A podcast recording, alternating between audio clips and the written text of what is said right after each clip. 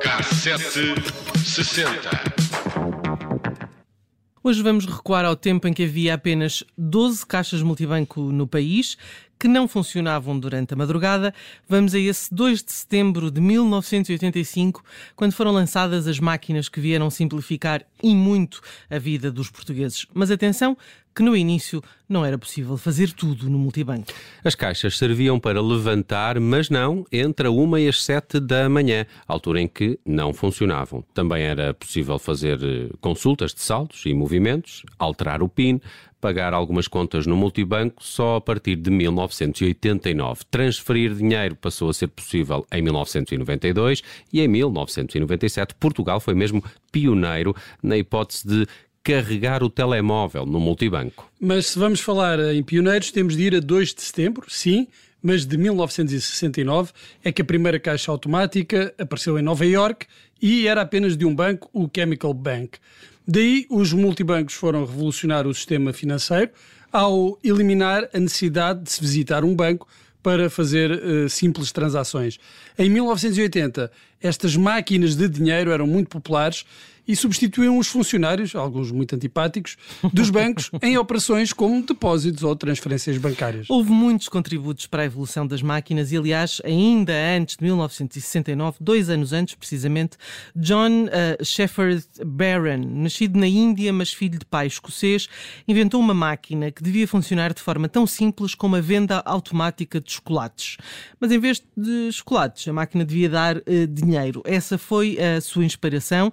Barron terá tido a ideia durante o banho, foi isso que ele disse, e apresentou-a ao diretor executivo do Barclays, daí que a primeira máquina em Londres um, ehm, teve o nome de Barclay Cash. Uh, uh, e o primeiro a usar a máquina foi um ator conhecido por participar em séries de televisão, um tal de Reg Verney. Em Portugal, o multibanco nunca foi associado a um banco em si, mas antes à CIBS, Sociedade Interbancária de Serviços, a quem pertence o registro da marca e a sua gestão, mas foi instalado instalado no Banco Nacional Ultramarino, no Rocio, em Lisboa, e no Porto, no Banco Borges e Irmão, na Rua do Bom Jardim. Aliás, o facto de em Portugal o sistema ter sido desenvolvido por uma empresa, em vez de banco a banco, permitiu evoluir rapidamente e até introduzir um conjunto de funcionalidades que de outra eh, maneira não uh, seria possível. As primeiras máquinas tinham muita animação, além do boneco que associamos ao multibanco e que já vimos que estava a descansar entre uma e as sete, enquanto se esperava que a operação acontecesse acontecesse, surgia a imagem de um homem vestido de fato de fato e gravata a dirigir-se a um ATM. O sistema era mais lento e enquanto não entrava a próxima função, a máquina entretinha o utilizador. Eu estive a ver imagens, uh, parece-me daquelas coisas de computador, lá está, de 1980, Sim, não é? Do Spectrum. Sim, uh, claro que a máquina, um, à medida que o tempo foi passando, a máquina e a tecnologia avançaram, uh, o multibanco também. Aliás, o multibanco foi em si um motor de evolução digital, rapidamente permitiu que se pagassem faturas de água, luz, gás, carregar telemóveis, lá está, pagar portagens, impostos, comprar bilhetes, bilhetes de transporte e de espetáculos, fazer donativos e até emitir licenças de pesca. Não sei se sabiam esta. Não sabia, mas tinha-me dado fazia. muito jeito na altura. Eu já fui pescador. Em ok. Por isso, não é de espantar que 37 anos depois, mais de 50% das operações realizadas não estão relacionadas com o levantamento de dinheiro. E já agora, Portugal é o segundo país da zona euro com, caixas, eh, com mais caixas multibanco per capita, eh, só ultrapassado pela Áustria. Eu acho que isso se nota bem quando vamos eh, por este mundo é, fora. É, é. Já tinha ouvido esse mito de, de, que o multibanco tinha sido inventado em Portugal, mas não, é a questão não. dos carregamentos de telemóveis sim, é que acho que fomos sim, pioneiros, fomos não é? Pioneiros, isso, na Via Verde. Na Via Verde. Quando, quando é para sacar isso. dinheiro, nós somos sim. muito rápidos. Pagar rapidamente. Rápido. Epá, português inventa. É aquelas inventa. coisas quando nós uh, fazemos um pagamento ao Estado na, ah, na, na, na online, não é? Na internet. É? Nunca nos pedem, uh, quando é a referência do Estado, nunca é pedido o, aqueles códigos de verificação. Aquilo é, é rápido, é para ser mais rápido. É, para não, não há cá problema. Mesmo que me tenhas enganado, não há problema, vai para o Estado. Depois reclama a seguir. Uh, gostei muito desta história. Já, já não me lembrava, era que era de 85, pensei que tinha sido assim mais no início dos, dos 90. Mas, uh, há, uma, Há uma história engraçada, uh, pode ser um mito urbano, mas convenceram uma vez um jogador, houve um empresário, nesta altura mais ou menos, convenceu um jogador de futebol a vir jogar para Portugal, garantindo-lhe que em Portugal o, o dinheiro saía das paredes.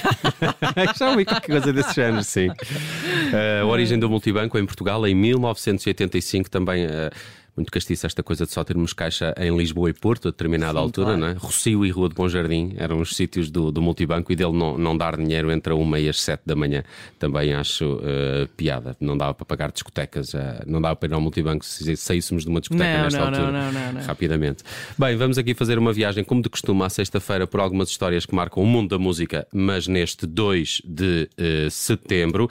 E, e, hoje vamos começar então em 1972, que é o dia em que o Rod Stewart chega a número 1 um do top inglês um, para o britânico. Foi a segunda vez que aconteceu e tudo graças a esta You Wear It Well, que faz parte do disco Never a Dull Moment.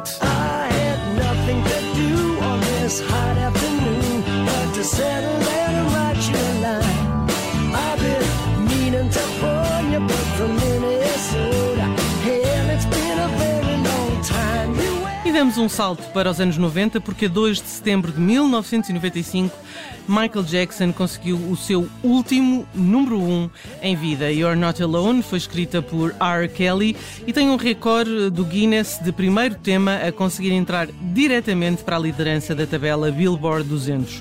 No vídeo participa a sua então esposa, Lisa Maria Presley, com algumas cenas de seminudez. Sendo que não são sexys. Uh, está, está, lá o Michael Jackson dizer, meio Michael também. Jackson, é exatamente que é que pode isso. ser sexy.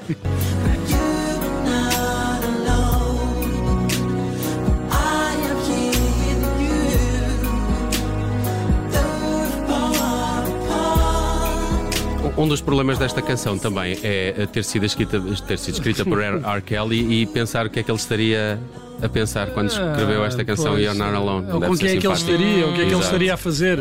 À frente, à frente. Se estivéssemos a ouvir o I Believe I Can Fly Era pior. do R. Kelly, eu, eu lembrar-me-ia logo daquelas imagens do Michael Jackson a pegar no filho na varanda. Ah, Ai, que horror.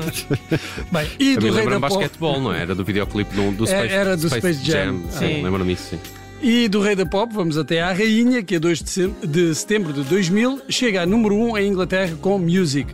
O single do disco com o mesmo nome foi o décimo número 1 de Madonna no país e o videoclipe é protagonizado pelo ator Sacha Baron Cohen, interpretando a sua personagem Ellie G.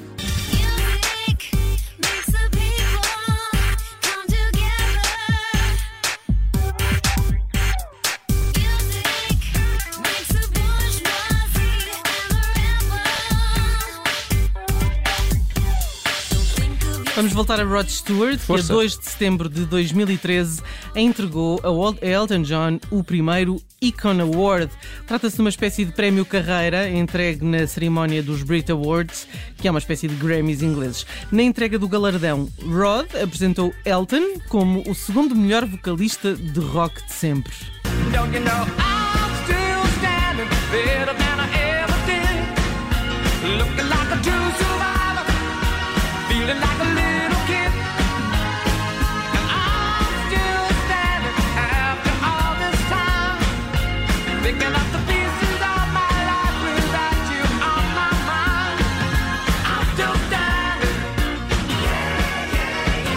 E vamos lá fechar também em Inglaterra para assinalar hoje os 26 anos do disco Coming Up dos Suede, editado precisamente neste dia em 1996. É o terceiro álbum da banda, é talvez o mais bem sucedido. Olha, eu comprei-o poucos dias depois de sair. É sempre à frente. Pioneiro, Bruno. Chegou à liderança da tabela dos álbuns na Grã-Bretanha. Teve cinco singles no top 10. Coming Up também eh, serviu para apresentar os Suede a audiências eh, bem maiores do que aquela que estavam habituados. E tudo graças a canções como Film Star, Trash ou esta Beautiful Ones. Aqui a caminho do fim de semana. O K760 regressa na segunda-feira.